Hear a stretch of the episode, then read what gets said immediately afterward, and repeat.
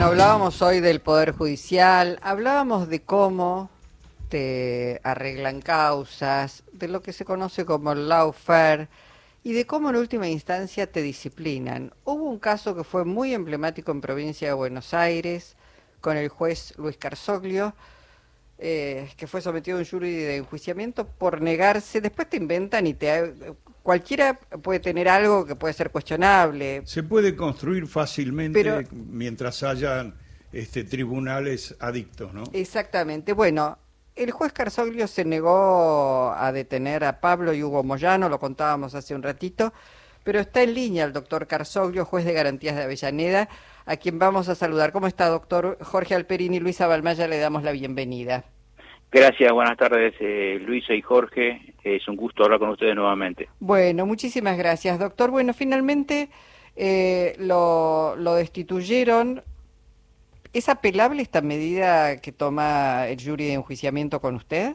Eh, en realidad no es apelable, pero ha habido antecedentes de apelación, así que la semana que viene vamos a apelar la medida del jury. Yo decía, esta medida eh, para algunos es entendida como una suerte de disciplinamiento. No obedeces al poder real, te mandamos a los emisarios de la AFI de Mauricio Macri, que claramente le plantearon a usted que estaba obsesionado el expresidente con los Moyano, y como usted no cumplió, ahí aparecieron, empezaron a aparecer todas las dificultades, casi bien mafioso, ¿no? Eh, como no cumplí, eh, eh, yo tenía, es decir, había un juicio pendiente, un jury pendiente del año 2015 con imputaciones del año 2010 al 2012 que eran fácilmente rebatibles. Ese, ese jury del 2015 quedó en estado de letargo hasta octubre de 2018 que yo hago las denuncias del caso, la que todos son de dominio público, y el 5 de diciembre, un mes y medio más tarde, ya se me separa del, del cargo. Se reactiva el jury y se me separa del cargo. Así que desde ese momento hasta, hasta hoy, que fui destituido, estuve suspendido con un embargo de los saberes del 40%. ¿Y usted entiende que eh, que esto tiene que ver precisamente con esa visita que recibió en su Totalmente. Cada día que pasa, más lo... Yo soy un poco remiso a pensar esas cosas, ¿no? Pero yo le digo que cada día que pasa, estoy más seguro que, que todo está motivado. El jury debería haber seguido estando, llevando sus eh, durando sus términos normales, pero lo, lo, que yo hice precipitó todo, aparte por otras eh, actitudes que que he visto, lo que hemos visto en el el jury, otras otras conductas que, bueno, que oportunamente se van a plantear en la corte, ¿no? Doctor Carsolio, ¿y esa, ese apriete que usted recibió, nunca se investigó? Sí, sí, lo denunciamos, pero ¿dónde pudo haber terminado el apriete? A ver, a ver le, pido a usted que imaginen un poco. O sea, que no lo dan, es como si el hecho no hubiera ocurrido. El apriete termina en Comodoro Pi con un sobrecimiento por parte del doctor Lijo. Claro. Ahora, usted es un juez que mm, obviamente está pagando no formar parte del equipo de la UFER. ¿Cómo se siente un juez que, queda fuera cuando los tribunales que, que, funcionan con esas políticas de persecución eh, son tan poderosos y tan estratégicamente ubicados? ¿Cómo se siente un juez que no forma parte de ese, de ese grupo? Bueno, eh, mire, ¿cómo se siente un, argentino que pasó por ser juez que y puso lo mejor de sí para dar una señal distinta desde la justicia?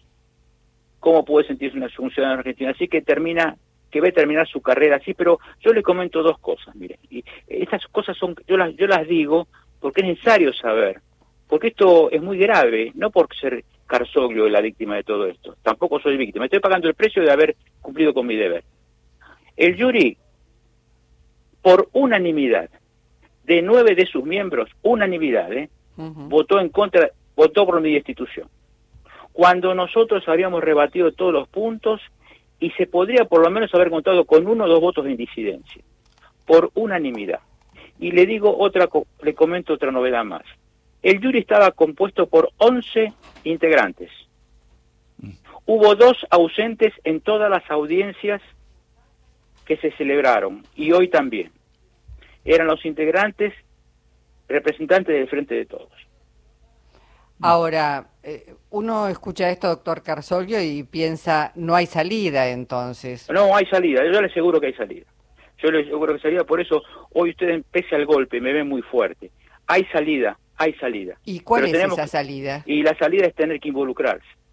Si yo a partir de ahora me siempre he estado involucrado en la realidad del país, desde la justicia. Hoy soy con, hoy nuevamente soy un ciudadano común. Y mm. estoy soy mucho más libre que cuando era juez.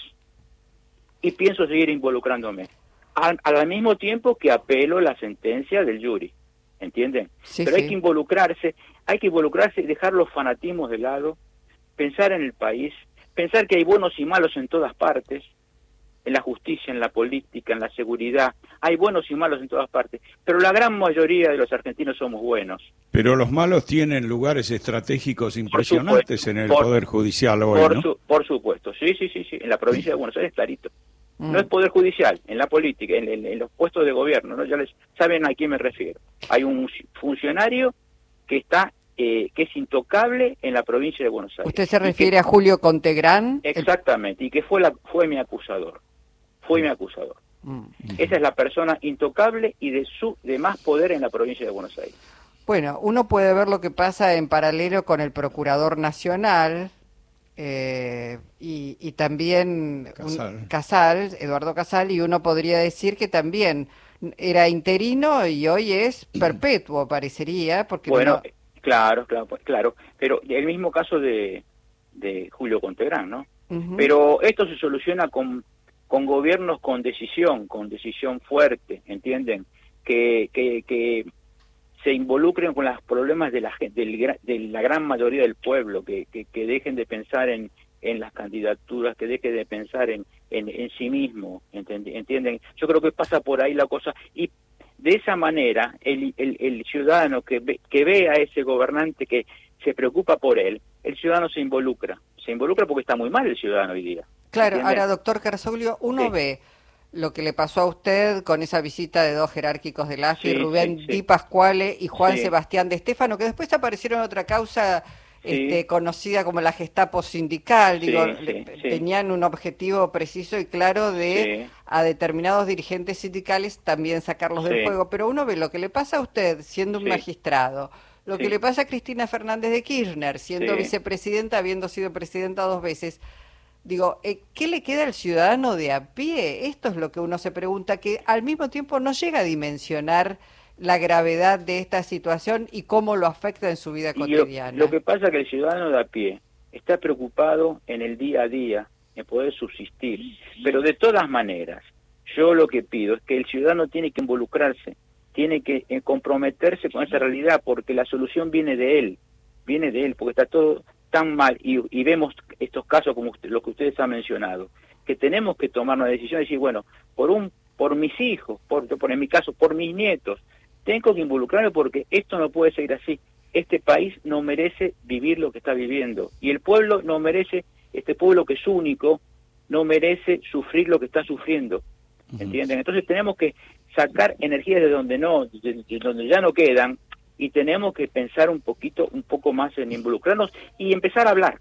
Hay que decir, hay que decir. Doctor, este, hubo otra corte muy jugada políticamente por una fuerza, como fue el caso de la corte menemista, pero yo no estoy tan seguro de que ocuparan además eh, los elementos pro Menem, ocuparan todos los lugares estratégicos del Poder Judicial como sucede hoy con, eh, con la Alianza Conjuntos por el Cambio, ¿no? Sí. Eh, me parece que, que, no se llegó a tanto, aún en aquel momento, que también era un gobierno neoliberal. Y porque el grado de dependencia de nuestro país que es, cada vez es mayor. Ese grado de dependencia de los grandes poderes económicos internacionales es cada vez mayor. Y no se hace nada para, para rechazarlos o para combatirlos. O, ya no hay que controlarlos, hay que combatirlos. Acá hay, un, eh, hay, hay algo clave Acá el 24 de marzo de 1976 se instaló un sistema económico que apuntó a la destrucción física, económica y moral del país y de su gente. Ese sistema está intacto. Mm. Ese sistema está intacto. Y mientras no se cambie ese sistema, que es muy fácil cambiarlo, hay que tener decisión política, hay que tener una dirigencia que esté dispuesta a todo. Mientras no se cambie el sistema, vamos a seguir en este camino, porque ya la corrupción ha alcanzado a todos los estamentos de la sociedad argentina. Está clarísimo, doctor. Bueno, habrá que trabajar mucho. Le agradecemos hoy su participación en Encuentro Nacional. Yo les agradezco a ustedes la oportunidad que yo pueda decir lo que pienso y lo que siento, que no es un capricho ni es un producto de un fanatismo, es de lo que he vivido en todos estos años de vida y de juez especialmente. Gracias, doctor. Hasta pronto. Gracias a ustedes. Luis Carzoglio.